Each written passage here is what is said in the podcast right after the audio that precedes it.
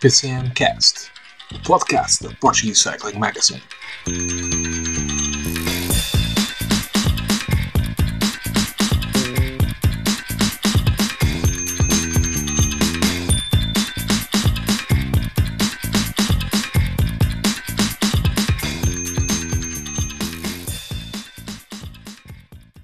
Olá a todos os, ouvintes do PCMcast, sejam bem-vindos ao episódio 24 da terceira temporada. Uma semana de vazio na nossa existência, aqui vem, porque acabou o Giro de Itália. Mas estamos aqui nós para alegrar os vossos dias, para debater essa a primeira grande volta do ano, que teve como vencedor Primoz Roglic, batendo Geraint Thomas no, no último contrarrelógio e conquistando a camisola rosa, e teve Uh, João Pedro Almeida no, no terceiro lugar, voltando a levar as cores portuguesas ao pódio de uma grande volta e também venceu uma etapa. Quase que nos esquecemos desse pormenor uh, no, meio, no meio destas coisas todas. Para me fazer companhia no dia de hoje, Paula Ferreira Lobo.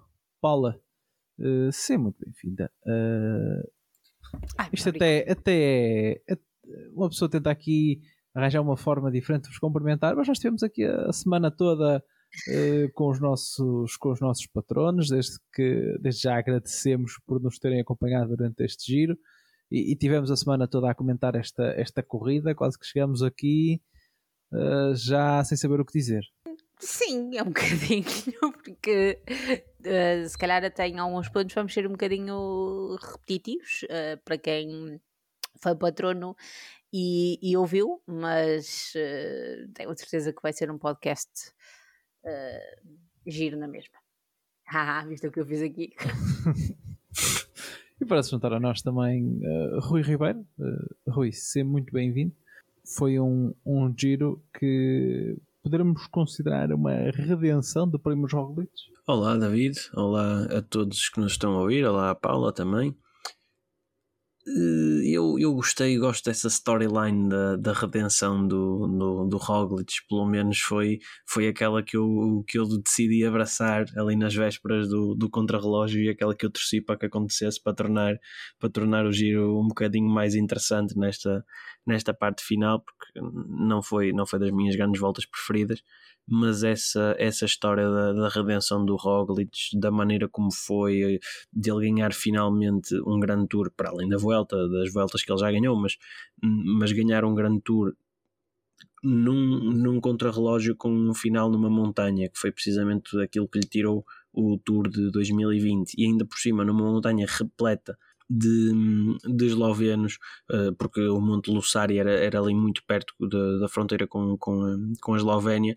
Acho que, acho que não podia ter sido melhor, não podia ter sido mais, mais poética a vitória do Roglic, mesmo com o problema mecânico que houve ali pelo meio, que ainda, que ainda deu mais drama à, à coisa acho que, que, a história do Roglic, se isto fosse um filme uh, sobre a carreira dele, se acabasse aqui, acabava, acabava lindamente. Foi, foi a, do, o melhor, o do melhor que houve no, no giro. Sim, eh, não faltaram os lovenos, eh, como dizias, nessa, nessa etapa, eh, porque mesmo numa zona fronteiriça, mas recapitulando aquilo que foi esta última semana, que começou da melhor forma para nós portugueses, porque começou com a vitória de etapa de João Almeida e Paulo, podemos dizer que foi um dia como se, um, aquela terça-feira no Monte Bondoni que começou a vender-nos ilusões.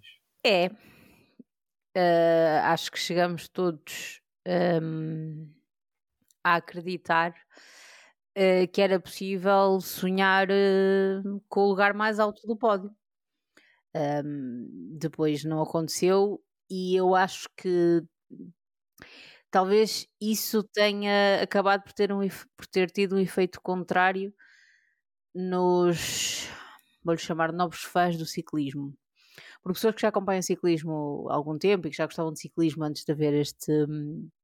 Antes de termos aqui este wipe do João Almeida, uh, estão super felizes e, e compreendem a magnitude do feito do João Almeida.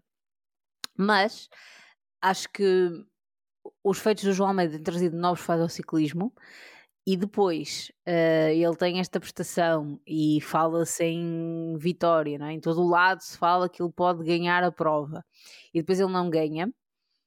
Uh, e depois, às vezes, há pessoas é? mais, mais recentes nisto que se calhar ficam desiludidas.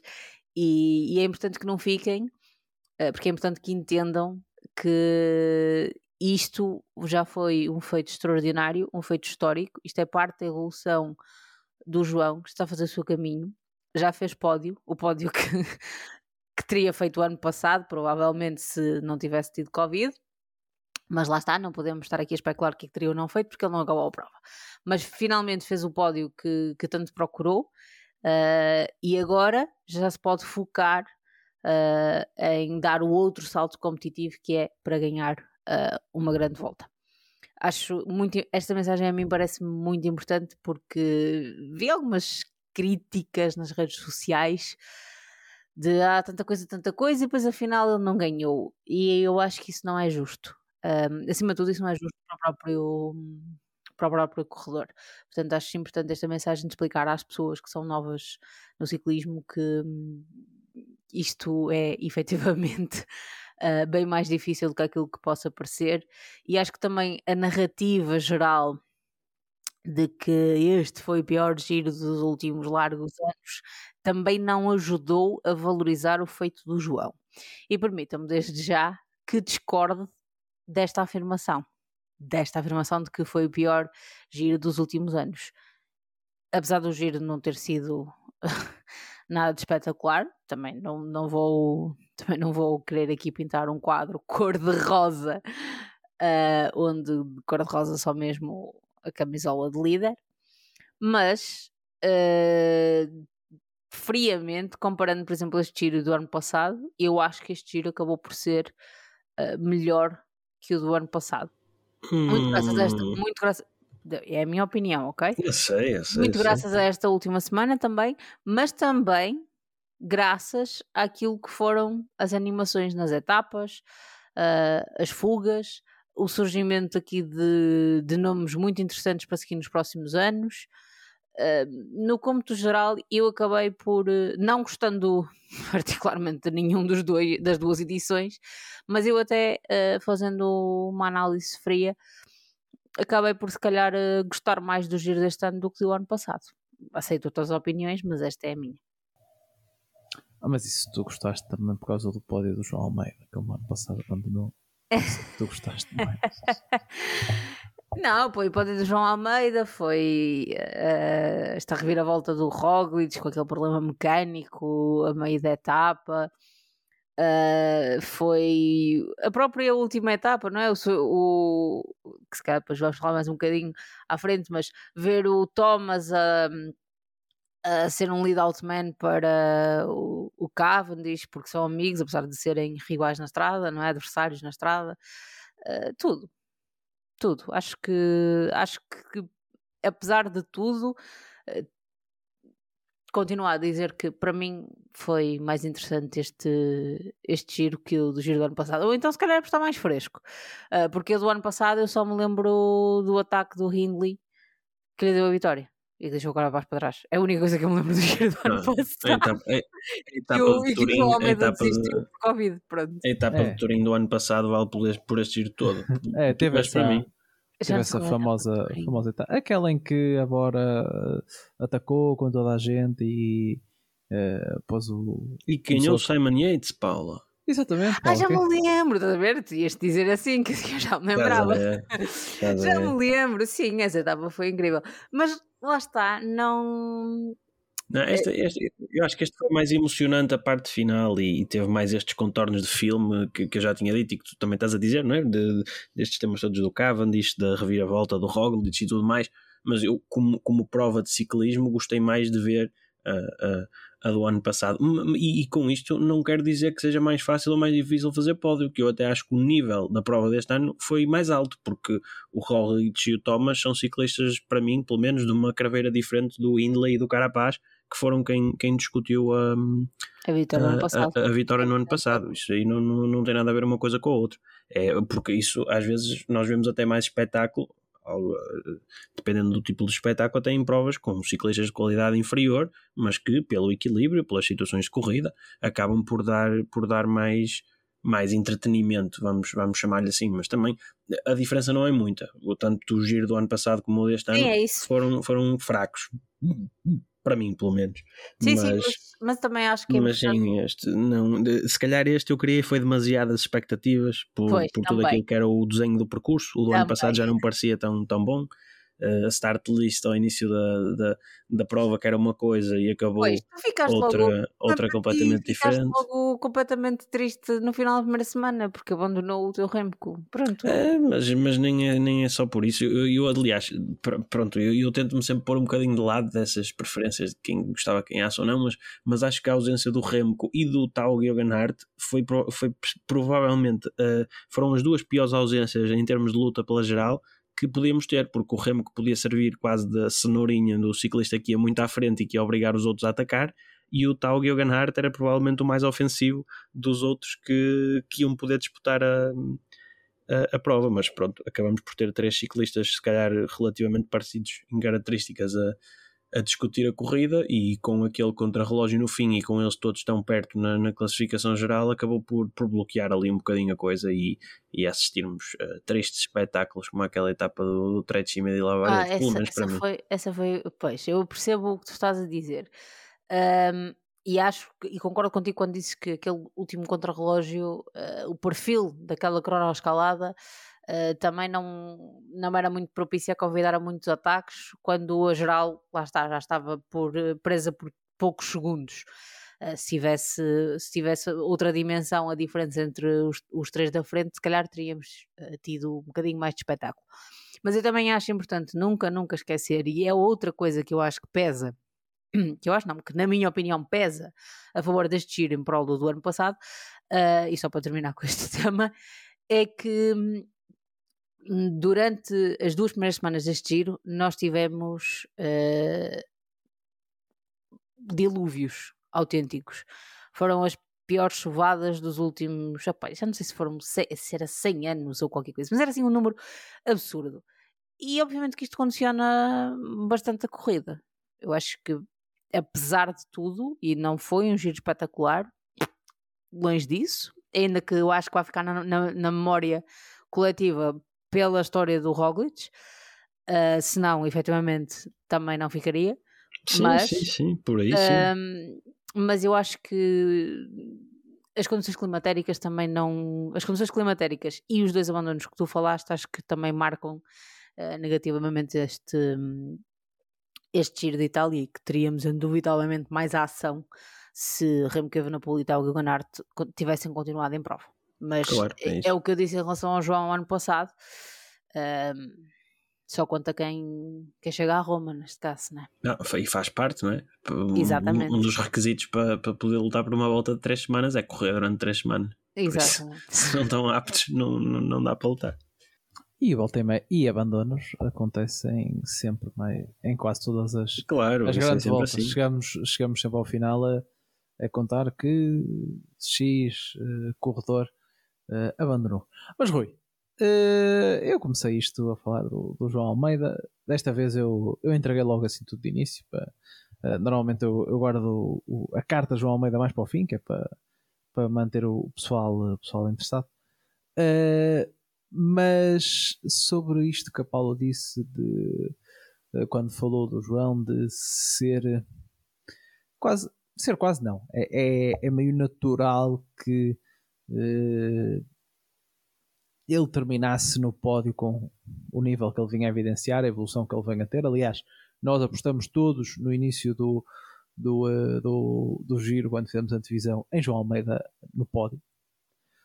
Eh, mas se calhar essa, essa- exatamente essa etapa eh, que ele venceu deu-nos a ideia que poderia vir algo mais. Eu utilizei esta comparação no podcast para, para patronos. É quase como. É quase. Eu nunca ganhei o segundo prémio do Euro Milhões, mas deve ser quase como ganhas o segundo prémio do Euro Milhões. Ganhas muito dinheiro na mesma, mas ficas a pensar: porra, ali faltou uma cruzinha para, para ganhar o, o, o jackpot. Eh, Ei, a sério? se calhar, se calhar se ele tivesse vindo, se ele tivesse na última semana feito um saltado de quinto para terceiro, uh, olhávamos com um olhar diferente do que olhamos agora que ele uh, pareceu que podia ganhar e acabou só em terceiro. Não sei se não, não concordas com esta sei, eu acho que não. Eu, eu estou a perceber que então deixa-me deixa pôr as coisas noutro, noutro prisma. Eu, eu a etapa, a etapa que o João ganha do Monte Bondone para mim tem quase, tendo em conta a maneira como foi ganha e aquilo que toda a história do João no giro, a etapa dele na, ganha no Monte Bondone para mim tem quase tanto peso como o pódio. Posso dizê-lo assim. Por exemplo, o Caruso fez quarto, fez quarto lugar, eu acho que não o vi uma única vez durante a corrida eu, o quarto lugar do Caruso, passo, passo a expressão, não me interessa para nada.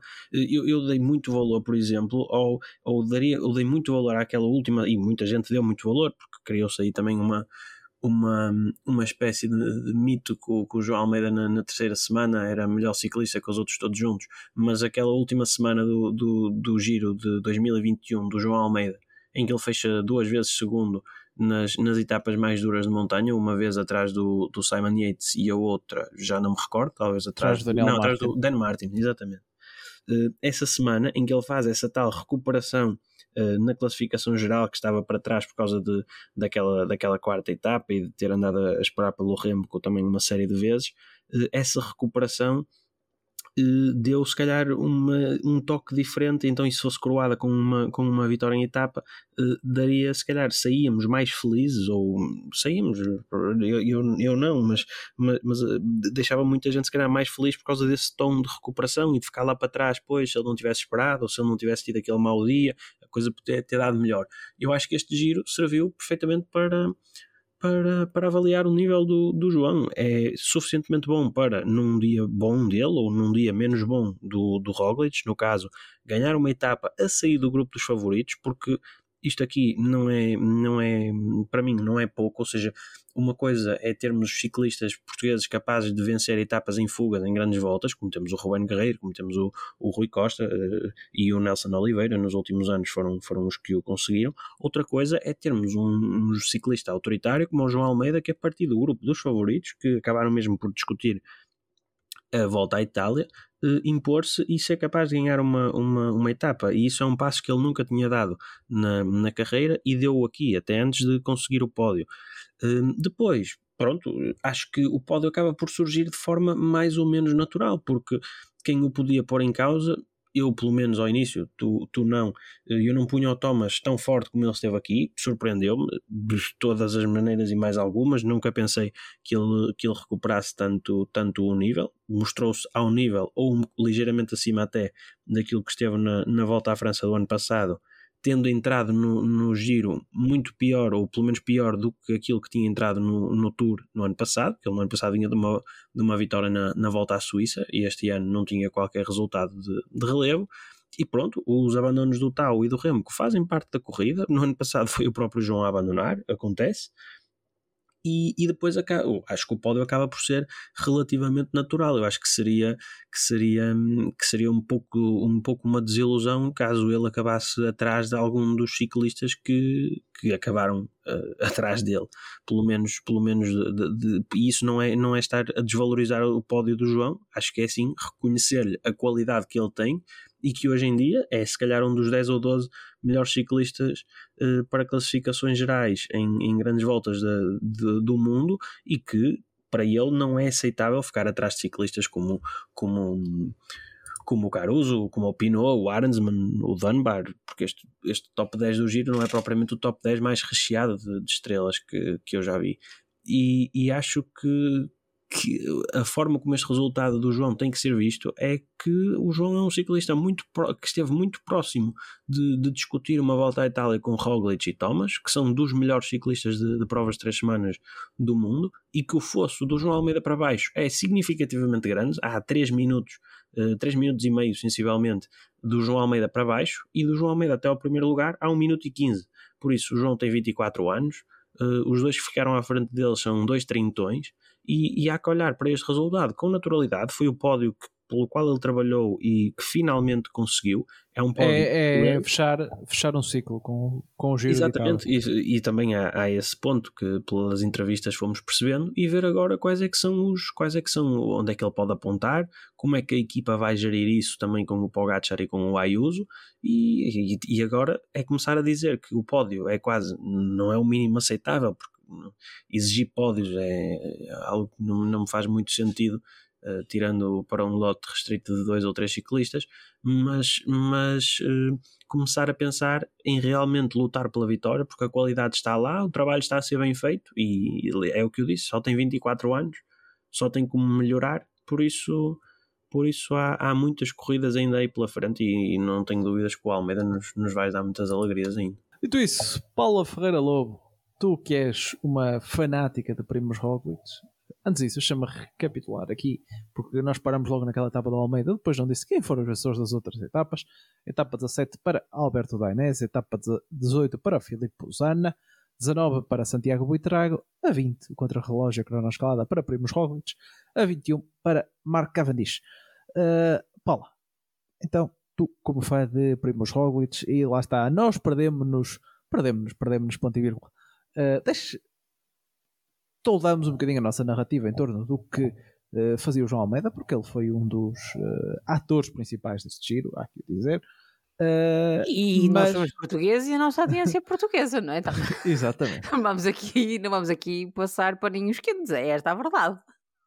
Sim, mas se, ele, mas se ele fosse só mais um na corrida também não, não interessava. Também é Sim, é claro, mas lá foi... está. Quando temos um ciclista a lutar pela vitória numa grande volta, é normal que falemos um bocadinho mais dele do que falámos dos outros, não é?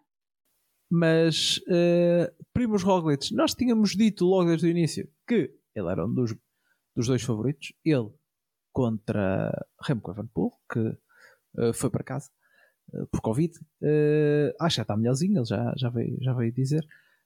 Um, e podemos dizer que confirmou o favoritismo. já, eu já, fala, já falei no início com o Rui sobre esta, esta um, uh, tese do, do, do, fechar, também de, de deitar para trás uh, os demónios do Tour de 2020. A verdade é que o Roglic uh, começou a semana, nós pensávamos que ele ia andar para trás, que isto ia ser entre Almeida e Thomas, uh, mas depois foi uma questão de respirar fundo e uh, quase que nós nos esquecemos que uh, é um dos melhores uh, voltistas da atualidade e só por acaso completou agora, quando terminou este giro, a sua terceira prova do ano e venceu todas.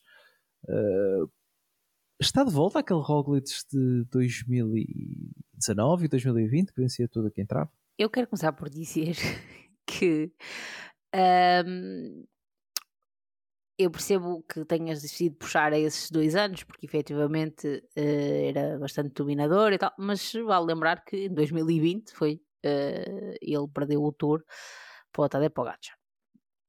Agora, uh, eu nunca achei que o Roglic tivesse acabado, eu sei que muita gente lhe fez o, o funeral, mas a mim sempre me pareceram, como se diz, né? as notícias da minha morte foram manifestamente exageradas. A mim sempre me pareceu mais isto que outra coisa. Porque, ainda que ele só tenha, aqui o tem entre aspas, vencido um, a Vuelta, a verdade é que ele venceu a Vuelta três vezes. Ou seja, não estamos a falar de alguém que ganhou uma grande volta, que às vezes dizem primeiro ganhar uma grande volta já é um feito épico. Um, mas repetir uma vitória numa grande volta isso é que às vezes é bem mais difícil. Aliás, vemos o caso do Thomas. Ele, é verdade que ganhou um tour, não é? Que uh, a maioria das pessoas uh, atribui muito mais significado a, ganhar um tour do que a ganhar qualquer outra um, grande volta, mas uh, ele, ele, ganhou três, já tinha ganho três grandes voltas. Sempre a volta, é verdade, mas já tinha ganho três grandes voltas. E eu acho que desvalorizar um ciclista deste género uh, e capaz de, de ganhar grandes voltas, não é? Capaz de, de ganhar todas as provas de uma semana em que uh, quase todas as que existem, a Sona não ganhou o Tour da Suíça porque acho que também nunca lá, lá foi, ou se foi, foi muito no início da sua carreira. Uh, portanto, a mim parece-me que havia aqui muita desconfiança de Roglic, porque Roglic ficou muito associado àquela cronoescalada lá está de, 2000, de 2020. Um, e acho que isso afetou também um bocadinho o seu 2021. Mas eu, o que nós vimos em 2022, e independentemente dele não ter terminado depois nem o Tour nem a volta, um, foi um Roglic que eu acho que demonstrou que, que queria mais. E nós sabemos que ele tem qualidade para isso. Um, e mais uma vez, acho que as pessoas se esqueceram, estão todas a esquecer-se do grande. Agora não, agora já se começam a lembrar depois de ele ter ganho o giro. Mas antes disso, as pessoas acho que estavam todas a esquecer de que. Claro que há, que há muito mérito de Jonas Vingard na sua vitória, obviamente, porque teve que ter pernas para, para lá estar, para fazer três, para, para ficar em cima da bicicleta três semanas e chegar a Paris. Uh, mas uh, convém não esquecer que hum, foi muito por causa de Primos Roglic que Jonas Vingard venceu o Tour do ano passado, porque quem ajudou a partir o motor ao Pogachar foi o Roglic, não foi mais ninguém.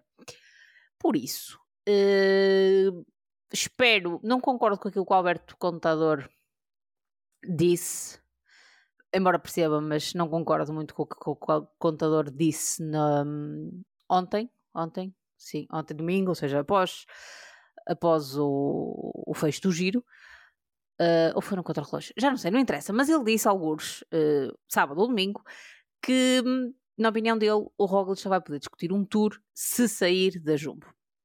E eu não acho que seja assim. Eu acho que se Jonas Vingard este ano não ganhar o tour, um, para o ano podemos ter Roglic a assumir a liderança do Tour um, no, na Jumbo-Visma embora efetivamente também entendo que há outras equipas onde ele uh, o pudesse fazer e como é óbvio vem sempre Neus à cabeça ainda que eu acho que independentemente, eu nem sei até quando é que ele tem contrato mas independentemente, acho que ele renovou não há muito tempo independentemente de, de tudo sim, mas isso hoje em dia até já não vale né? sim, é verdade já não vale, já não vale o mesmo que valia mas seja como for, da DSM, sim.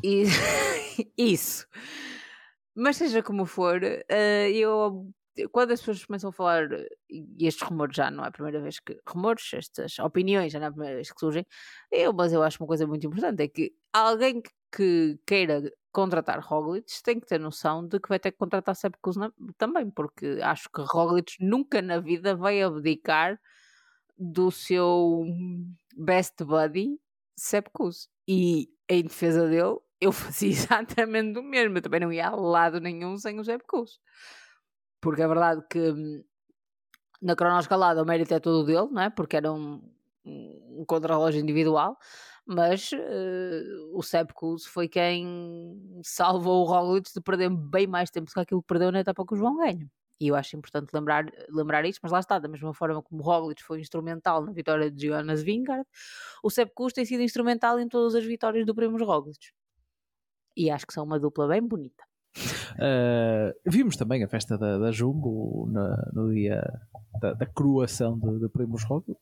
Foi também para, para toda a equipa, uh, não foi só Roglic que exorcizou os demónios, foi toda a equipa para, uh, para contrastar com aquele meme de Van Aert e do Molano na, na planche de Belfi. Vimos a, a festa dos, agora dos colegas de Roglic foi pena não termos tido a cara do Arnsman e do, e do Laurent de Plus, que deve ter sido mais ou menos a mesma do que a do, Mulay e do, do Van Aert. O Cohen Bauman, que não parava de chorar, uh, estava. Acho que era ele. Havia lá um que não parava de chorar. Eu acho que era o Cohen Bauman. Acho estava que sim, acho que sim. emocionadíssimo. Uh, Rui, uh, agora acho que nós já estamos aqui a talhar muitos passos, mas a pergunta que se calhar vem mais para cima da mesa Ainda é possível Primos Roglic fechar aqui a tripla das, das grandes voltas?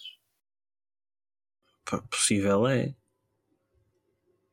Mas tu, mas eu, pronto, eu queria aqui eu, entrar... Eu sou, eu sou mais equipa Alberto, aliás, o, o que é que o Alberto Contador disse? que ele tinha que trocar de equipa para, para ganhar a volta à França? Sim. Foi isso? Sim.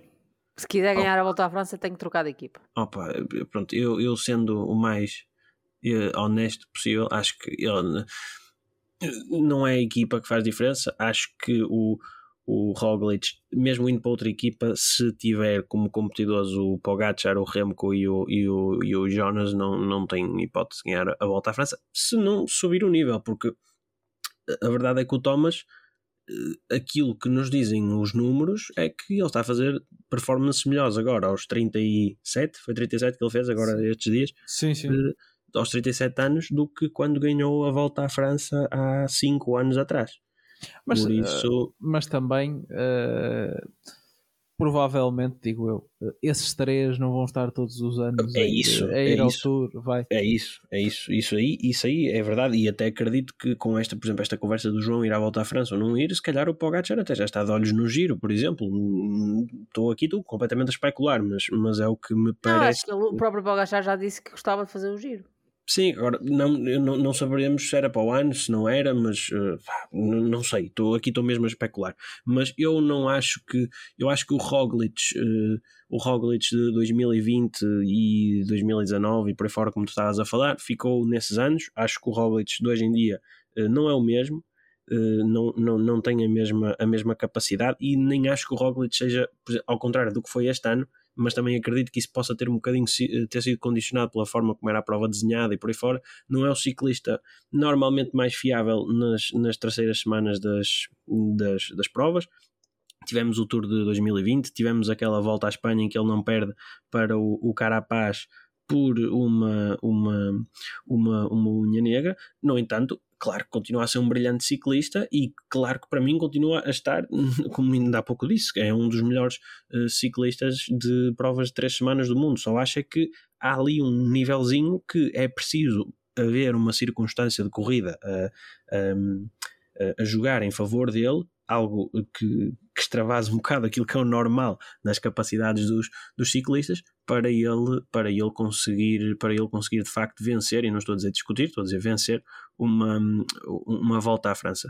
Porque é, o que eu sinto é que um Roglic de 2020 não- a, a volta à Itália não tinha esta emoção nos últimos dias. Porque o, o Roglic tinha isto relativamente arrumado eh, mais cedo. Porque tendo em conta o, o- é que o, o Roglic batia-se com o Pogacar e se calhar dos melhores Pogacar em termos de, de montanha que nós vimos. E, e esse nível é para mim ainda uns dois ou três furos acima daquilo que vimos mas, aqui eh, eh, batendo um bocadinho no que a Paula disse eh, há pouco, não achas que também se tentou que se depreciou demasiado o Roglic depois aqui de algumas coisas que não correram tão bem, mas não correram tão bem. Ah, sim, sobretudo depois do Monte Bondone. Sim, isso aí sim. Mas, mas isso foi Não, mas aqui... eu digo, mas eu digo mesmo eh, até até à entrada à entrada deste giro, ou melhor, ao até mesmo para a entrada desta época, porque eh,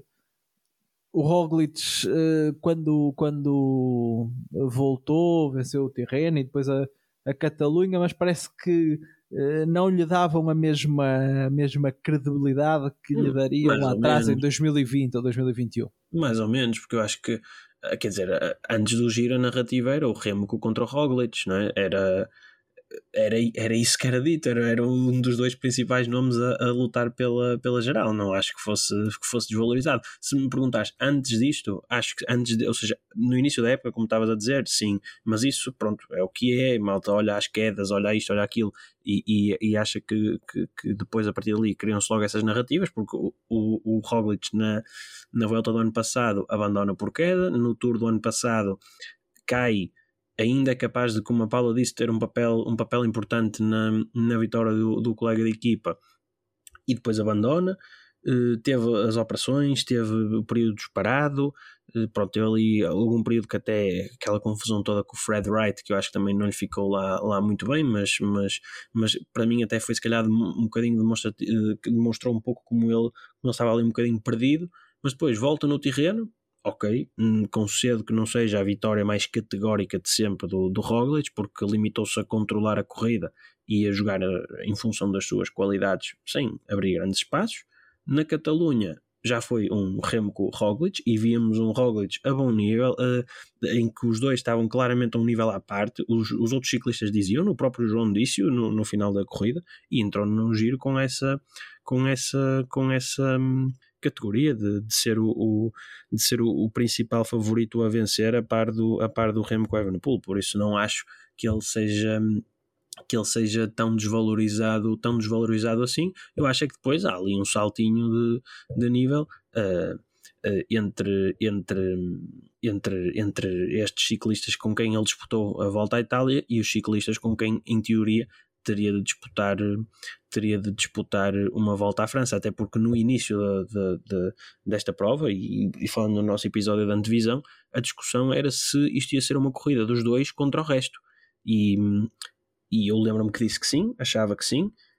E o que a corrida me, me provou foi que o Roglic ganhou, é verdade, mas nunca foi uma corrida, depois de, de subtrairmos o Remco, nunca foi uma corrida do Roglic contra o resto. O Roglic fazia parte do resto e lutaram todos quase em, em pé de, de, igualdade. Por isso, não acho que ele tenha dominado esta volta à Itália ou, ou, ou, ou algo do género que me faça dizer que é ciclista ainda para vir a ganhar a, volta à França no futuro. Caso contrário, estaria a dizer o mesmo do Thomas, porque não era por 15 segundos ou 14 segundos que eles ficaram de diferença no, na classificação geral que, que eu achava como podia ganhar ou não, por isso, porque os tempos foram muito aproximados e não acho que isso seja que isso seja, que isso seja também assim de, de fazer tanta diferença assim.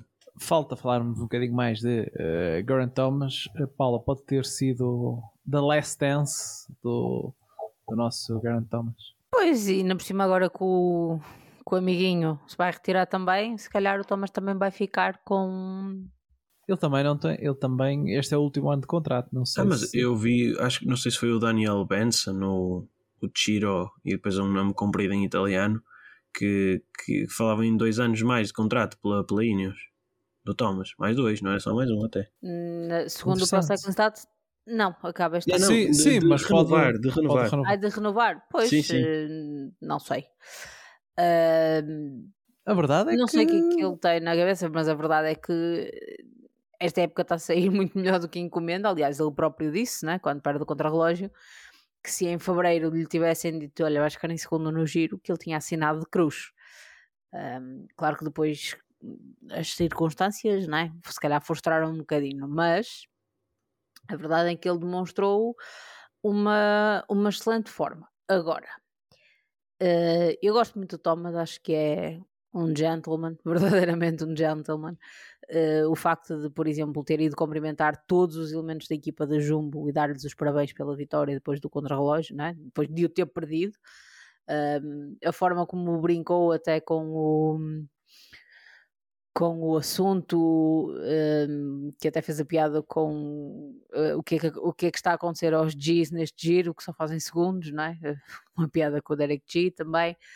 Uh, pronto, levou isto numa, na desportiva, verdadeiramente, e, e depois uh, aquilo que ele fez uh, na última etapa, não é? na chegada à Roma, em que um, pôs a Inés a trabalhar uh, para, e ele, principalmente ele, para ajudar ao, ao que o Cavendish uh, conseguisse a vitória na etapa, acho que demonstra efetivamente toda a classe do, do Geraint Thomas. Agora, também não me parece que, por muito que ele esteja a fazer boas épocas aos 37 anos, mas uh, também Olá. não sei se o Thomas ainda poderá ganhar uh, uma grande volta, seja ela qual for. Mas não também sei se é preciso. É, é preciso ele eh, necessariamente ganhar para, para continuar. Eh, não, não é. Agora é preciso. Ou seja, ou, ele... ganha, ou ganha ou reforma-se, também. Não, não, é, assim. não, mas lá está, isso depende da forma. Primeiro, um, como ele quer abordar o seu final de carreira, né? Uh, e que planos é que a equipa possa ter para os próximos anos, não é? Porque se me disseres que, ok, ele vai renovar por mais dois anos e vai ter um papel de capitão e de ser eh, um gregário de luxo, um, ou então ir discutir um pódio Uh, eventualmente, se numa, no caso do líder efetivo da equipa não estar. Ah, mas ele okay. ainda é o melhor ciclista de três semanas da Ineos, pelo menos para mim. Pois, não, tendo em conta que não sei o estado de forma do Bernal. Ah, sim, eu estou a pôr de lado isso, não é? Sim, mas eu acho que. Contigo. Mas eu acho que enquanto. Lá está, enquanto se vê o que é que faz Bernal, enquanto se. Se sair Carlos Rodrigues, como se diz que, que pode sair. Uh, é uma. Uh, Pidcock também ainda não decide muito bem o que quer fazer da vida. Acho que. É uma garantia. É uma, é uma garantia que tens aqui, uh, independentemente Mas eu não estou a dizer o contrário. Pelo, aliás, eu concordo a 100% com isso. O que eu acho é que, se calhar, também tem a ver um bocadinho com as expectativas que temos uh, da equipa da Ineos. Uh, eu acho que ainda apostarem muitas fichas no Thomas não acho positivo para a equipa, percebes? Acho que a equipa precisava de, de se renovar e, a, a, acho que a experiência e lá está a inteligência e o saber estar do Thomas são muito importantes. E às vezes por, só por isto é importante ter, ter uma pessoa na equipa então, e, e depois ele não acrescenta toda a qualidade que tem, portanto não, eu não acho que, que seja errado que ele continue, não acho nada disso o que eu acho é que um, hipóteses do Thomas ganhar uma grande volta outra vez, a mim parecem reduzidas, vou dizer desta forma, reduzidas. Uh, agora, continua a ser um ciclista extremamente fiável e está tudo certo, não, não, não, tiro, não retiro uma vírgula a isso. Agora, não sei quem é que a Ineos quer eh, para a vida, mas o que eu acho é que lá está. Quando concordamos aqui, ok, vamos, vamos excluir o Bernal desta equação porque não sabemos o estado de forma, né, depois tudo o que lhe aconteceu. Mas quando o, o, o, ciclista que dá mais garantias na Ineos é um senhor que acabou de fazer 37 anos uh, e tem filhos para criar, pois não sei, amigos. Se, se calhar eh, acho que falta pensar aqui noutras coisas no caso da Ineos. Mas All for Thomas, que é um gentleman, e na por cima tenho um podcast uh, onde é bastante transparente na forma como fala de tudo o que tudo o que se passa dentro do pelotão. Eu, portanto, por mim, contrato vitalício. Thomas nunca se retira. se bem que a Ineos, uh, apesar de uh, eles tiveram muitos reveses, o abandono do Togo Ganard, como já falamos, do, do Sivakov. Se calhar se o Togo Ganard tivesse continuado e tivesse eventualmente ganho o giro, podemos estar aqui a falar de outra forma. Mas o próprio Timan Adamsman, tendo em conta que eu acho que ele teve que mudar a sua forma de correr, ou melhor, não era bem isto que a Ineos tinha planeado para ele eh, se não tivessem ficado reduzidos a 5. Acho que todo, todos, os, todos os 5 da Ineos que chegaram ao fim, mas acho que o Aaron já uh, na sequência que vinha uh, este giro falo ganhar muitos pontos. Sim, eu, eu, eu concordo. Eu também eu, eu é um ciclista que eu, que eu gosto muito. No ano passado foi, foi um ciclista que, que me deixou com muita, com muita expectativa para ver o que é que era o 2023 dele. Ele faz uma, uma bela volta, ganha, ganha na Serra Nevada. No, no Giro também não consegue vencer, mas faz uma terceira semana de, de menos a mais em que anda ali em fugas e faz um, dois segundos lugares. Ele também fez segundo no, no contrarrelógio de Verona. Vi agora, desta, desta não me lembrar. Mas, mas faz uma, uma ótima época na, na DSM, salta para a Ineos. Eu achava que ele ia até já ser líder num, num dos grandes tours deste ano. Não sei se no, não saberia se no Giro, se, se, na, se na Vuelta, mas tendo em conta o, o, a quantidade de contrarrelógios, até fazia sentido ser, ser aqui na, na Volta à Itália, a quantidade de quilómetros em contrarrelógio e ele, eh, para um ciclista tão, tão novo, com apenas 23 anos, acaba por demonstrar ter bastante maturidade e parece-me que tem também a tendência de ir subindo de nível ao longo, ao longo das grandes voltas. Ele no, no Trecime de Lavaredo faz uma, uma bela etapa, no, no Monte Luçário no contrarrelógio também fecha no top 10 e, e ele basicamente na última semana acaba por chegar até, até sexto, fica ali às portinhas do, do top 5 e, e, só mesmo o Pino e a grande forma dele é que, que acabaram por lhe tirar esse, esse, essa possibilidade e acho que é um, um nome de, de, valor, de valor para, para o futuro. E, a Ineos, só que a sensação que me dá é que a Ineos, que antigamente desencantava fenómenos eh, como quem dava um chute numa pedra, este Thomas, não é? ou seja, era um pistar que depois virou ciclista de clássicas, eles conseguiram transformá-lo depois num ciclista para, para grandes voltas, o Froome também tem a história que todos sabemos, o, o Bradley Wiggins a mesma coisa, se bem que esse ainda tinha começado primeiro na, na estrutura da, da Garmin, hum, mas agora, pronto, conseguiu também com o Bernal, estava, estava a falhar esse, mas agora parece que eles eh, chegam a estes ciclistas que são de facto bastante bons mas que não são bons o suficiente para competir com aqueles que, pronto, são considerados os, os, os sobre-humanos, não é? Que, que, que, dizemos sempre que, o, que os segundos ou os terceiros classificados são os primeiros dos humanos. E, e aí acho que ainda lhes falta que ainda lhes falta dar esse passo. Eles ainda tentaram colocar a paz, a coisa acabou por, depois por não, por não, por não terminar da, da melhor forma. Ele fez um, um segundo no, no giro, fez um segundo na na volta. Penso que não ganhou nenhuma volta com a Ineos. E um, e um segundo no Tour. Exatamente, um, uh, segundo ou terceiro. Segundo ou terceiro, segundo sim, terceiro foi no ano do, do, do, do, em que o Roglic abandona e o, e o Pogacar tem o Tour ganho para a oitava etapa.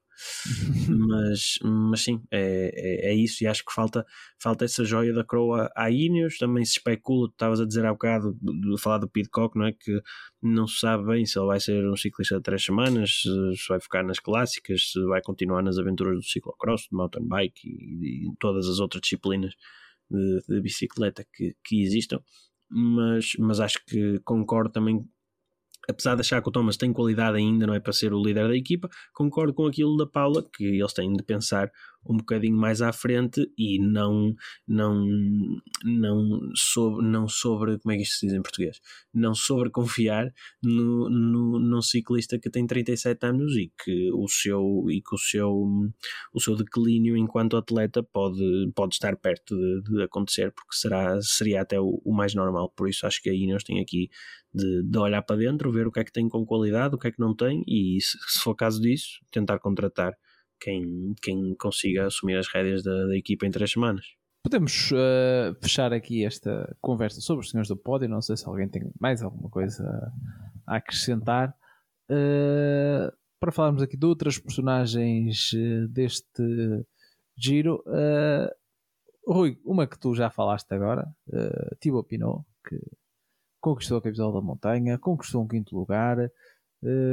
uma despedida bem digna dele do giro. Eu falava no sábado no, no podcast para patronos com o, um, com o Nuno Ferreira que se calhar faltou lá está para, para confirmar para dar um, um bocadinho mais de, de uh, estatuto a este quinto lugar faltou vermos ali um dia do Pinot andar mais perto dos da frente como aconteceu por exemplo ao Dunbar na, na, em algumas etapas ou, ou Uh, mas este, este quinto lugar uh, acho que é ser o melhor que, que a encomenda. A camisola da montanha também lhe aceita bem. O, o, uh, o Pinot não teve, não teve uma, uma relação fácil na sua carreira com o Giro, como também não teve com muitas outras corridas, também não é, teve com o Tour. Acho que é um bocado isso. Se calhar o problema não é das corridas.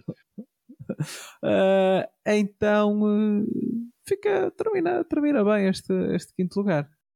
Sim, foi um, um, ótimo giro do, do Pinot, na minha opinião. Eu era daqueles que, a meio do giro, e acho que nós chegamos a comentar isso, penso que num, num, num dos vários episódios para, o, para os patronos, que esta brincadeira dele parecer que queria uma etapa, queria a camisola da montanha e queria um resultado eh, de relevo na geral, que, que essa aventura de querer tudo lhe podia, podia rebentar nas mãos e ele acabar sem nada, mas a verdade é que só faltou mesmo uma vitória em etapa, que para mim é sempre aquela que tem um peso diferente, que dá uma fotografia frente à meta, de braços abertos, é sempre mais, é sempre mais memorável que, que, qualquer outro, que qualquer outro resultado que não seja um pódio, digamos assim, a menos que seja assim um top 10 mesmo muito, muito inusitado que, que a gente se lembra daqui a uns anos mas acho que, mas acho que, que a camisola da montanha e, e este top 5 à geral lhe assentam muito bem. Acho que é um ciclista de que quase toda a gente gosta.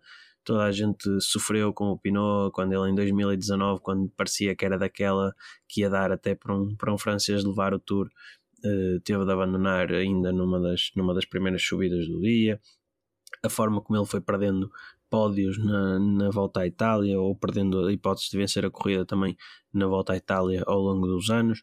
Por isso, acho que no meio de tanta confusão, esta, estas boas performances do Pinot acabaram por, por lhe assentar muito bem. Fico feliz por, por, ele ter, por ele ter conseguido pelo menos dois dos objetivos, mas ele tinha falado no top 10, como fica top 5, fica, fica pago pela, pela etapa que acabou por não ganhar. E, e sim, teria sido, teria sido bonito vê-lo vê em alguma etapa mais a conseguir acompanhar os homens da, os homens da, da classificação geral, ainda houve ali em Trecima de Lavaredo, ele ainda andou bem, chegou, chegou quase logo a seguir ao grupo do, do João Almeida, mas uh, entre os homens da geral a melhor etapa dele é capaz mesmo de ter sido a do o contrarrelógio o contrarrelógio hum, final no, no Monte Lussari porque uh, quer dizer, eu agora estou a olhar o resultado, o, resultado do contrarrelógio top 5 é exatamente o top 5 da geral, por isso, pela mesma ordem e tudo. Por isso, por isso acho que lhe assenta bem. Este, esta etapa é mesmo, acaba mesmo por ser o espelho daquilo que são os, os melhores ciclistas da classificação geral no, no giro. Nem tinha reparado nesta curiosidade. Isto é porque já vi, tu não ouves, tu não ouves o podcast dos patronos, porque eu e o Nuno dissemos isso logo na entrada. Olha, então passou. Isto, isto, então é, passou. É, é, isto, isto só prova que vocês não têm amor à camisola. É uma pouca vergonha. Mas faltou, faltou, se calhar faltou esse pormenorzinho ao Pino, ele sair ali uma outra vez na foto do grupo do, do, grupo dos, dos favoritos. Paulo Ferreira Lobo, uh, eu ia-te falar agora do vencedor da episódio de Ciclamina, o Jonathan Milan, mas não sei se tu queres acrescentar aqui mais algum apontamento sobre alguém do top 10. Uh, eh, não, quero dizer, só dois, só destacar dois nomes. O primeiro, o do Andreas Leknessum, da, da Team DSM, que andou de amarelo. Uh, de amarelo, lá estou eu com o amarelo. Andou de rosa. Já, já te estás a preparar para julho. Já, eu é assim. que andou uh, de rosa e hum, acho que quase toda a gente apostaria que ele ia acabar por cair do top 10. Eu apostei. Uh, e a verdade é que o homem se agarrou àquilo com unhas e dentes e fez uh, oitavo. Portanto, chapou para o Andrés Leiknessund e também para mim um homem que também me surpreendeu. É verdade que lá está, os, os abandonos de, de, de nomes fortes também propiciam a isso, mas mais uma vez é preciso pernas e, e Eddie Dunbar mostrou na maioria das etapas que, que, que, tinha pernas, que estava bem. Depois teve uma quebra e acabou por, eh, por descer muitos lugares, mas andou muito tempo em quarto e nas etapas, por exemplo, na etapa que vence, que vence o João, uh, ele foi o único que conseguiu ficar com aquele quarteto e depois acaba por chegar uh, com o Roglic, logo a seguir ao Roglic. Um, Portanto, para mim também são nomes de destacar. Quanto a Jonathan Milan, tendo em conta que o homem nem sequer estava para vir ao giro uh, e que a equipa estava mais focada, obviamente, na discussão da geral do que na discussão dos sprints. Uh, eu acho que este Jonathan Milan, e por muito que eu acho que toda a gente uh, tenha ficado a gostar muito do Derek G depois deste, de, deste giro. Mas uh, a vitória do Milan é categórica e indiscutível. Um, isto é suposto ser uma camisola não é? que uh, premia o melhor sprinter e ele foi claramente o melhor sprinter desta, deste giro. Acho que não há grande discussão possível aí. Acho que ele mostrou uma capacidade incrível uh, de sprintar a partir de, de trás. Uh, Vimos-lo várias vezes um, ultrapassar 5, 6, 7 ciclistas para, para chegar à frente. Depois acabou por só ganhar uma etapa, mas, um, mas ficou bem colocado em praticamente, fez top 10 em praticamente todas elas. Um, acho que só ontem, na realidade, é que ficou fora do top 10, acho que faz 14 ou coisa do género. Um, mas também já não tinha já não tinha pernas, claramente. Agora, acho que temos aqui um, um ciclista que certamente vamos ouvir falar mais vezes, vai ser mais um nome uh, a juntar aqui à lista de sprinters, até porque ele também só tem 22 anos, portanto é tem toda uma carreira pela frente. O que eu acho é que ele se calhar precisa de um de um comboio um bocadinho melhor, não é? Do que aquele que teve aqui. uh, particularmente porque acho que depois do, da capacidade que vimos ter de, de recuperar, se ele consegue impor aquela potência toda e estar bem colocado, eh, acho que tinha ganho as etapas praticamente todas ao sprint se tivesse uma melhor colocação, portanto um, fica bem entregue a Chiclamino e ficamos aqui com mais um ciclista para, para ter debaixo do olho nos sprints. É verdade que um, também não estavam aqui, se calhar, os primeiros dois, três ciclistas que nós achamos ou que genericamente se rotulam como dos melhores sprinters do mundo. Não é preciso meter forças com com esses, mas uh, acho que temos aqui um, um homem para, para discutir aqui provas de um dia e afins uh, que, vai ser, que vai ser interessante. Caso uh, efetivamente a equipa lhe consiga dar algum apoio. É, eles não têm, mesmo no seu, se olharmos para o plantel todo, eles têm ali alguns nomes que podem, acho eu que juntando tudo dá para fazer uma, equipa, uma equipa interessante. Mas, e ele, ele deve ir para a track para o ano, pelo menos acho que é isso. Ia dizer, ia dizer que ele, que ele está sem contrato, por isso, se ele mudar de é equipa. Está sem contrato, ou melhor, termina Olha, em 2023. O Pedersen a lançar um Miller era qualquer coisa engraçada. não, porque se tu olhas para a Bahrein e vês que lá está, eles tinham o passo Não, não, não estão desenhados para isso. Uh, eles só têm ali o passo com a Lona, o Rajovic, só se entrassem aqui num modo uh, de, de apostar tudo e puserem o Moritz a trabalhar para ele. Aí a coisa mudaria Sim, um bocadinho. Eu acho que também é capaz de partir um bocadinho dele, que ele. Eu, eu acho que até chegamos a comentar isso durante as provas, que ele às vezes parece assim, ele é muito grande, depois parece que tem, é, é pouco ágil em cima da bicicleta, às vezes a esquivar-se ali por onde, por onde os ciclistas, por onde os sprinters abrem assim espacinhos, acho que isso mas também é muito pouco experiente, ainda tem 22 anos, ele vem da pista, por isso ainda tem mais que tempo para aprender. Potência está mais que visto que tem lá. O homem parece, parece uma daquelas máquinas de, de furar o chão ali, a, às cabeçadas ao chão a sprintar, parece o Ciolec às vezes. Por isso, por isso acho que não, não, não vai ter nenhuma má, má carreira de certeza. Ah, deixa-me só dizer aqui uma, uma coisinha rápida, voltando atrás, posso? Sim, claro, claro. É sobre a classificação geral. Falta falar de dois, de dois nomes, por isso, por isso aproveito do top 10, por isso eu aproveito para falar dos dois. Um, o Lawrence de Blues, que é ótimo vê-lo outra vez a este, a este bom nível. Ele teve um ou dois anos muito, muito complicados, ali os últimos, os últimos três até, bastante complicados depois de uma, de uma época de, de 19 que tinha sido muito, muito boa, por isso ele fazer o trabalho que, que fez em favor do, do Thomas e acabar no, no top 10 é, é ótimo, é mesmo muito bom. E depois o Câmara para lhe pedir para por favor deixar esta ideia de classificações gerais, parabéns, teve o seu top 10, oitavo lugar, mas o Câmara, é, para, o Câmara é para discutir etapas, é um dos melhores caça-etapas do mundo e primeiro deu-me poucos pontos no Velo Games, não se aceita. e depois, pá, o Cam não é um ciclista para ser visto tudo, em todos os dias que há etapas de montanha, não é para, para andar ali na parte de trás do grupo a minimizar perdas para um nono ano que acredito que tenha o seu valor para ele, mas que daqui a uns anos já ninguém se vai lembrar disto. Foi, foi para cumprir, eh, foi também para, para mostrar a ele próprio que tinha lá o objetivo que... do sponsor no, no PCM, de finish no top 10 e o, o Lazov abandonou o teu Kirill. Não, pois é isso, também o facto, se calhar, do Blasov ter abandonado também continua aqui um bocadinho a estratégia da Não, equipe. mas ele, ele desde o início que, que dizia que ia tentar uh, a classificação geral.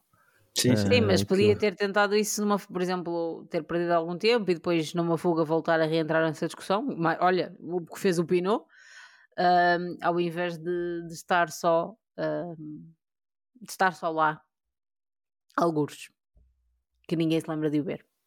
Pronto.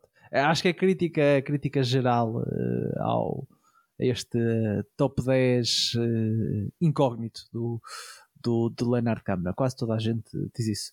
Rui, agora para terminar, se calhar uh, os homens que deram mais nas vistas nesta, neste giro, porque foi um, um giro que, se em termos de classificação geral, não foi assim tão movimentado. Os homens das fugas tiveram trabalho para dar e vender. À cabeça, o que não venceu nenhuma etapa, Derek G, uh, o novo grande amor de todos os que torcem pelos underdogs no ciclismo é uh, e no desporto em geral. Mas também Pinot acabamos por falar, porque ele pertenceu também a esse, a esse lote. Nico Dennis com, com duas vitórias, foi o único para além de Remco Evenepoel a, a fazer, a fazer, a repetir uh, vitórias. Mais nomes que, que brilharam nas fugas, Filipe Zana também, que Ben venceu, venceu uma etapa, Ben Healy. Uh, foi, acho que foram, acabaram por ser os corredores que, que, que até saíram por cima nestas, nesta, nesta volta à Itália, até porque lá está, muita gente ganhou um bocadinho de raiva aos corredores da classificação geral, porque a coisa foi, uh, foi muito paradinha e assim sendo, estes acabaram por uh, conquistar um espacinho no nosso coração. Era, eram eles que, alarga, que alegraram as nossas tardes durante estas uh, três semanas. E as manhãs, na altura das formações da fuga, que essa parte também é engraçada, engraçada de ver. Mas, mas sim, eu, eu lembro-me de dizer que, que gostava de, acho que até disse na antevisão, se não estou em erro, que gostava de quando as etapas eram, tinham tipo duas etapas dentro da mesma etapa, que era a, a luta pela etapa e a luta pela geral, houve a luta pela etapa dos homens da fuga, mas a luta pela geral é que falhou muitas vezes. Por isso brilharam, brilharam esses homens que, que estavas a dizer. O, o, o Derek G, eh, principalmente, para quem nos está a ouvir agora e está novo no ciclismo, esta corrida chama-se Giro de Itália em homenagem ao Derek G, depois do que ele fez este ano. Antes era só a volta à Itália. Uh, não, estou a brincar, mas, mas foi, pá, foi, foi espetacular. Eu só o conhecia daquele, daquele infortúnio que ele teve no Paris-Roubaix este ano que partiu uma roda ou qualquer coisa, ou estourou um pneu, uma coisa qualquer em, em Arenberg, que ele estava na, na fuga também. É, e acho que ninguém era capaz de apostar em semelhante volta à Itália. Ficou a faltar a etapa, não, não tenho dúvidas de que, de que virá no futuro essa etapa em grande volta, porque eh, com uma porque ele parecia que nem sabia bem para onde é que havia de canalizar as forças. Ele ia às fugas nas etapas mais planas, ia às fugas nas etapas de montanha, aquilo dava para tudo. Acho que ele canalizando melhor, percebendo onde é que é mais forte, percebendo onde é que não é tão forte. e Fez-me lembrar, eh, não sei se concordas, Fred Wright no ano passado. Sim, por exemplo, exatamente aquela, na, principalmente na volta à Espanha, não é? Que ele, ele ia, ele disputava sprints e assim também foi outro, foi outro do género e, e ficou sempre a bater na trava. A vitória acabou por, por, hum, por não chegar. Mas, mas sim, o Derek G é, é para mim é o, o, ciclista desta volta à Itália. Eu, quando me lembrar da, desta volta à Itália de 2023, vou, vou recordar o, o Derek G e, e, muito obrigado a ele por ter, por ter animado tantas, tantas etapas que, que de outra forma provavelmente teriam sido bem mais aborrecidas. Depois tivemos, como falaste, o, o Nico Denz, as duas vitórias em etapa, um excelente feito para o, para o alemão da, da Bora.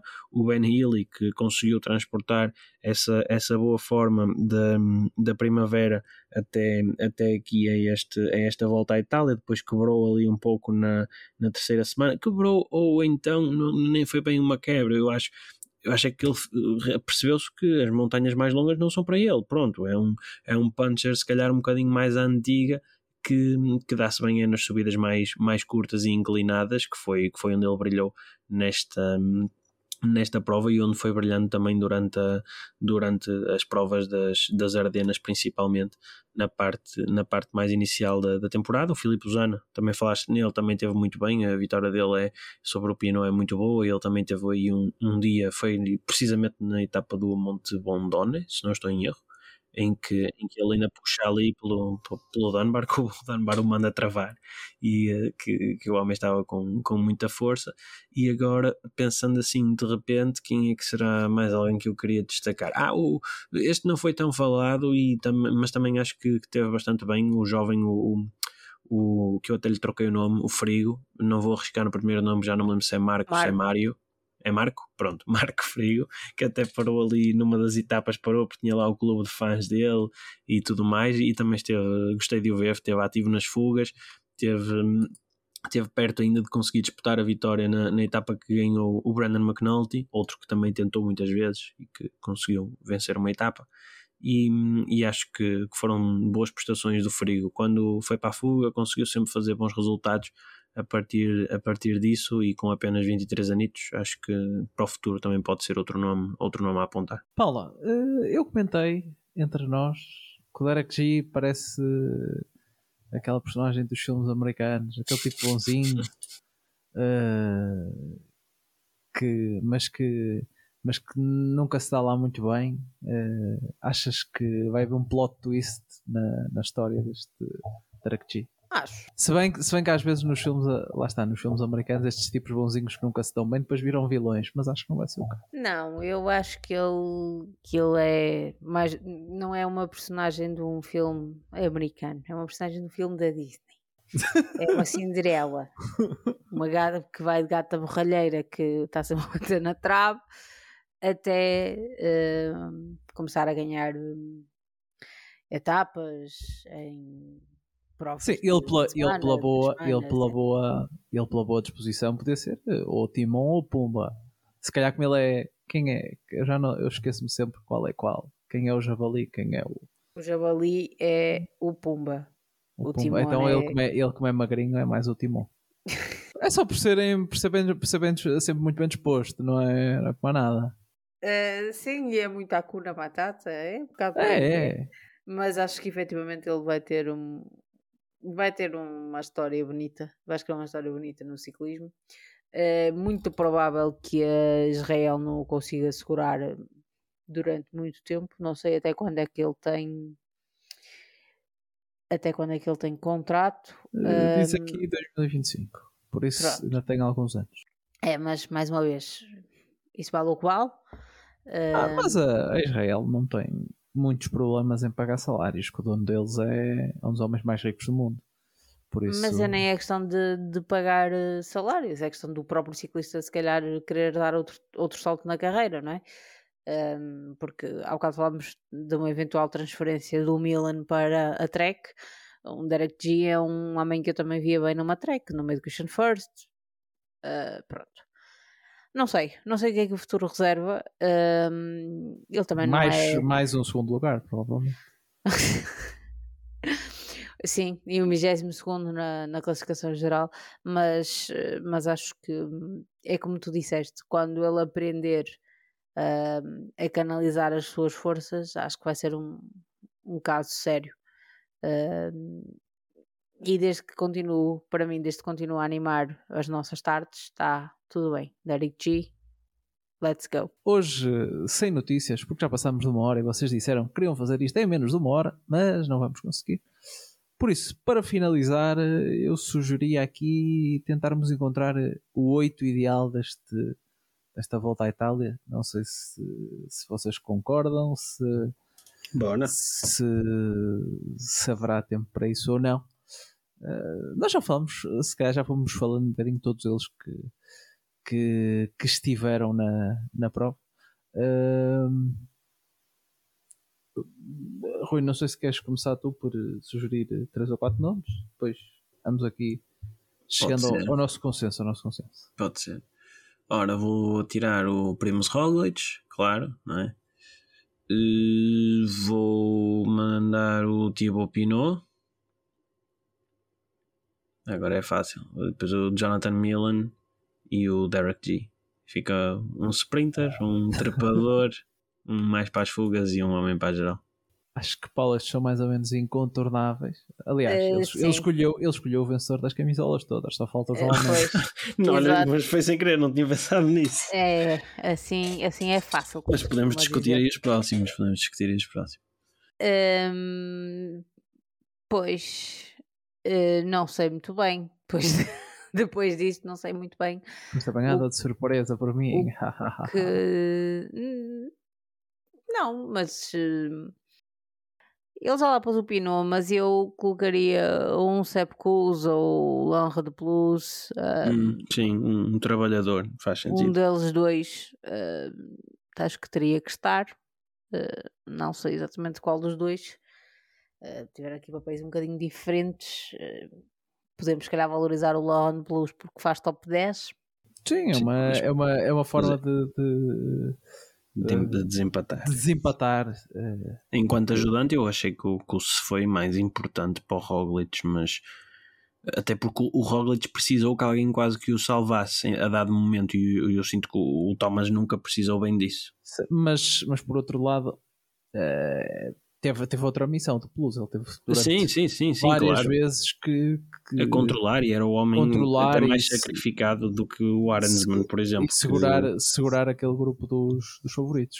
Sim, que também pouca, pouca vontade parecia haver dos outros de atacarem aquilo, mas, mas agora já estou só a ser mauzinho. Sim, tanto um como o outro de- percebo que. E o do é- Plus, pela melhoria dele face aos outros anos, pode, pode ficar para ele.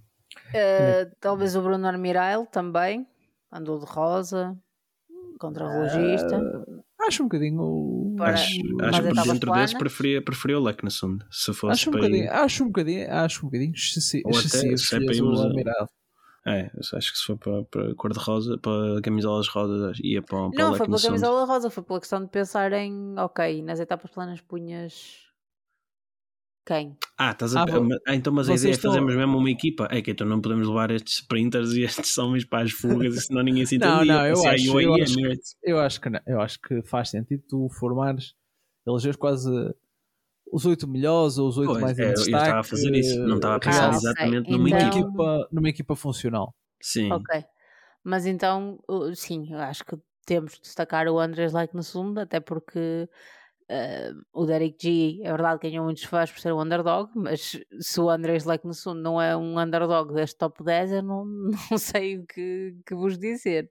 Mas eu, Eh, eu- acho que até poderíamos colocar, se bem que é um bocado uh, vale o que vale, eu ia dizer que podemos colocar os outros dois que ficaram no pódio, o Thomas e o Almeida, porque eles foram, ou seja, não foram incógnito, incógnitos no sentido. foram, foram praticamente Mas então, ao mas Roglic. então eu colocava o Almeida, não colocava o Roglic, porque o Almeida ganha uma etapa, ganha uma Não classificação, é colocavas, verdade, o Tom, dos não outros colocavas o Tom. Por uma razão muito simples, porque tu estás a falar de que ciclistas estiveram em destaque e estás-me a dizer, ah, o Thomas esteve em destaque. Teve, ele teve. Foi, foi o líder até, até o último dia. Isto não foi. Pois, se mas fosse... quer dizer, tivemos um episódio inteiro, vocês a dizerem que foi um giro chato, aborrecido e que não houve emoção nenhuma na geral. E Oh, agora foi mas- o Thomas foi um homem em destaque, não. Mas se fosse, mas se Não, fosse por exemplo, um como homem- aquelas, como aquelas, uh, vuel- como aquela volta, sei lá, de 2019 que o Roglic ganhou e o segundo foi o Valverde a não sei quantos minutos e ninguém e toda a gente percebia que não ia haver luta pela classificação de geral, concordava com o que estás a dizer. Mas aqui foi pau a pau até o último, até o último segundo. Acho que os dois merecem Aceito o teu argumento. reconhecimento. Assim sendo, eh, pelas minhas contas, já temos. Enchemos aqui com os três primeiros da geral: Roglic, Thomas Almeida. Juntamos Thibaut Pinot e Jonathan Miller, vencedores das outras classificações secundárias. Eh, Derek G, Vencedor do prémio da Super Compatividade. e segundo nos outros todos, tirando na geral. E eh, era o Leknason? É isso? Sim, aprovo, aprovo. Está, fica escrito em ata de Eu, condomínio. eu trocava o Leknason pelo Nico Dance. Ah, Por causa ok. das duas vitórias da etapa. E não, pões- não foram pões- põe todos. o remo, que o preço põe. Atenção, o que ele está a dizer de pôr o Remco não é. Durante a primeira semana ele Ah, foi uma das não. grandes personagens. Mas acho que o, Sim, o mas... Nico Dance, por, eh, por vencer Sim, claro. etapas, Ah, e, era só- muito menos expectável que o fizesse do que, do que o Remco. E, e teve... até porque o que ainda por cima ganhou dois contra relógios, que é tipo, para surpresa de ninguém. Ah, olha, por acaso não, eu, eu não apostava antes de- do giro que ele ganhasse os dois. Mas, Eu também mas não, mas o não segundo faz sentido relógio nenhum no aqui. Gana, mas o Gana Sim. também, entretanto, Sim, ficou com a arma descarregada. Não te rias que há bocado estavas a falar aí de uma luta de pau a pau. em que não ganhou o duro das caldas. Isso é que eu fico danado. o Douro das Caldas, que, que chegou hoje eh, a, a Lisboa esta manhã e teve É algumas, algumas pessoas a, a recebê-lo. Teve lá também o, o nosso Vasco Serrano na conferência de imprensa dele e foi ele que nos trouxe a história e acho que nos podemos eh, despedir assim para, para quem não leu, eh, para quem não viu nas redes sociais da Portuguese Cycling Magazine. Para começar, quem não viu está errado. porque deveria- já deveria ter visto, porque eh, já passou lá o dia, o dia todo. As redes sociais não servem só para, para, para vocês verem coisas desinteressantes. Mas pronto, que vamos nos despedir assim, talvez, com esta, com esta história emocionante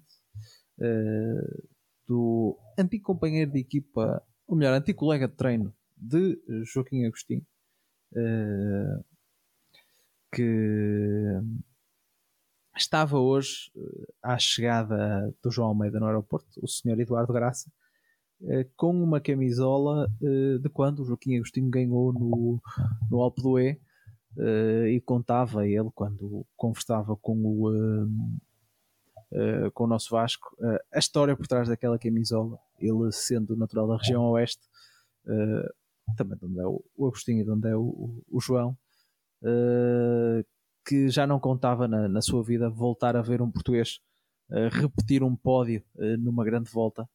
E fez, fez questão de ir até o aeroporto hoje receber o João Almeida e Uh, teve direito a um autógrafo do, da nova estrela do ciclismo português nessa mesma camisola que Agostinho levou uh, no Alpe. Uh, por isso, é como nós conversamos, co acabamos como começamos no início, relembrando o quão histórico é, é este feito e que lá está, como nós conversamos, uh, ficou um bocadinho a saber que poderia ter vindo a vitória e, e tendemos a um, quase a, a ver este terceiro lugar como uma coisa menor perante o que teria sido, e mesmo a vitória da etapa, não é todos os dias que uh, portugueses vencem etapas em, em grandes voltas. Nós já não vencíamos desde 2020, exatamente quando ganhou aqui o, o Ruben. Corrijam-me se estiver errado, mas penso que, penso que não. Penso que desde a vitória do Ruben no, uh, no Giro em 2020 não vencíamos uma etapa numa grande volta, por isso foram três anos de, de seca e, e quase que, claro que com a o João a lutar por eh, bons lugares em classificações gerais, isso passa quase que eh, passou um bocado, um bocado batido uh, quando não tínhamos outro corredor a lutar por, por lugares da classificação geral, as etapas ganhavam outra, outra importância. mas acho que sim, independentemente do que acharmos que o João Almeida vai fazer daqui para a frente, o, o seu lugar na história já está, já está preenchido e eh, todos nós aqui uh, pensávamos uh, se algum dia iríamos ver um corredor português discutir os primeiros lugares de uma, de uma grande volta, porque sempre ouvíamos as, as, histórias do, do Agostinho, principalmente. Nós vimos um, um bocadinho do José Azevedo, mas ele acabou por ficar no top 10 assim de uma forma meio indireta, sempre a ser uh, gregário de outros, ainda assim ficar no, no top 10 acho que aquilo que, que vivemos no sábado e também aproveitar para agradecer àqueles que se juntaram a nós em Braga uh, para, para assistir ao, ao contrarrelógio. Estão ali umas 20, 30 pessoas. Como eu disse, houve pessoas que manifestaram interesse em ir, mas disseram que por outros eventos que aconteciam naquele dia, uh, de menor importância, mas pronto, cada um tem as suas prioridades. Uh, não foram, mas que gostariam de ir. Uh, haverá, haverá mais oportunidades, se Deus quiser. Uh, mas a todos os que foram, muito obrigado e também vivemos ali uma, uma etapa juntos. Uh, quando o João Almeida chegou com o primeiro tempo à meta, sonhamos ali durante uh, 20, 30 segundos. Depois, quando o Roglic deixou cair, teve aquele problema mecânico, ainda sonhámos mais um bocadinho, mas, mas não deu. Mas foi ali uma tarde bem passada a vibrar com, com o nosso com, com o João e com essa, com essa esperança de ainda vencer uma etapa. Estamos conversados por hoje, uh, Rui Paula. Não sei se tem mais alguma coisa a dizer uh, antes de irmos. Não, obrigada a todos. E venham ao tour. E venham ao tour. Ah, e o Dauphiné é para a semana. Temos já agora. Eu esqueci, eu não sei como é que me esqueci da parte mais importante. Temos que agradecer às 40 alminhas 40 patronos que tivemos durante este Giro de Itália. Eu acho que, eu acho que é o nosso recorde, uh, desde que começamos isto no, uh, no, ano, no ano passado. Alcançamos dúvida... o pódio, fomos ao pódio, agora seguir vamos para a vitória, que são os 100. Sem dúvida é, é, é importante e é, e é gratificante, até porque este ano nós só decidimos fazer uh, apenas com, com uma opção que era tudo incluído. Uh, as pessoas que participavam podiam participar em tudo, Velo Games, as apostas. Ainda, ainda há o sorteio do livro para fazer, essa parte não está esquecida. Eu por isso agradecer a esses 40 magníficos que nos acompanharam, uns que já vinham uh, da época passada, outros que se juntaram a nós este ano. Uh, só, pá, obrigado. Uh, às vezes tínhamos que andar aqui a, gerir as nossas agendas para ver quem, quem é que conseguia, quem é que não conseguia, mas uh, chegar ao fim e olhar, olhar para, para, o, para o resultado final dá, dá gosto. E esses, olhar para esses 40 nomes uh, é, é, é, muito gratificante também. Uh, e obrigado por, por se juntarem a nós. E agora, antes que comecemos todos aqui a chorar, vamos embora. vamos ah, embora. darei os parabéns ao, ao, Ivo Oliveira pela, pela vitória no Bulk Lamaen, que ganhou, ganhou uma etapa, o prólogo, e depois terminou, penso que no top 5 na geral. Acho que ainda acabou no top 5. Por isso, uh... mais um ótimo resultado. E o António Morgado também ganhou uma etapa nos, na prova de sub-23 que, uh, que talvez contava não... para, a taça, para a taça do mundo. Exatamente, que vai ajudar Nations. a presença no ajudar a presença no, no Avenir depois da seleção. Exatamente, uh, por isso ele eu não sei se já ficou garantida depois dessa, isso não sei, não sei dessa mesmo. corrida, talvez sim, talvez não, não tenho, não tenho a certeza. É mais um, uh, mais um bigode em destaque. este é o original, este é o original. Sim, o do, o do uh, com o devido respeito do, do João, é, é cópia. Uh, mas o devido respeito é cópia, ok. Mas o, o Ivo Oliveira, que foi já agora a primeira vitória dele numa, numa prova internacional, porque ele uhum. ganhou apenas um, é, ainda um campeonato nacional, uh, por isso também importante uh, para ele, que ele também é finalmente ali como é que uh, matar o, Borrego. O Borrego que ele tinha andado. Quer ele, quer o Rui também tem andado próximo. Sim, eles uh, têm mas, andado os dois muito bem. Muito, mas muito bem. nestas, mas o, principalmente o Ivo nestas coisas de prólogos costuma isso muito bem. E faltava uma vitória. E veio. Uh, pronto, agora sim, todas as tá contas feitas. Vamos nos despedir. Até para a semana. Uh, um abraço a todos.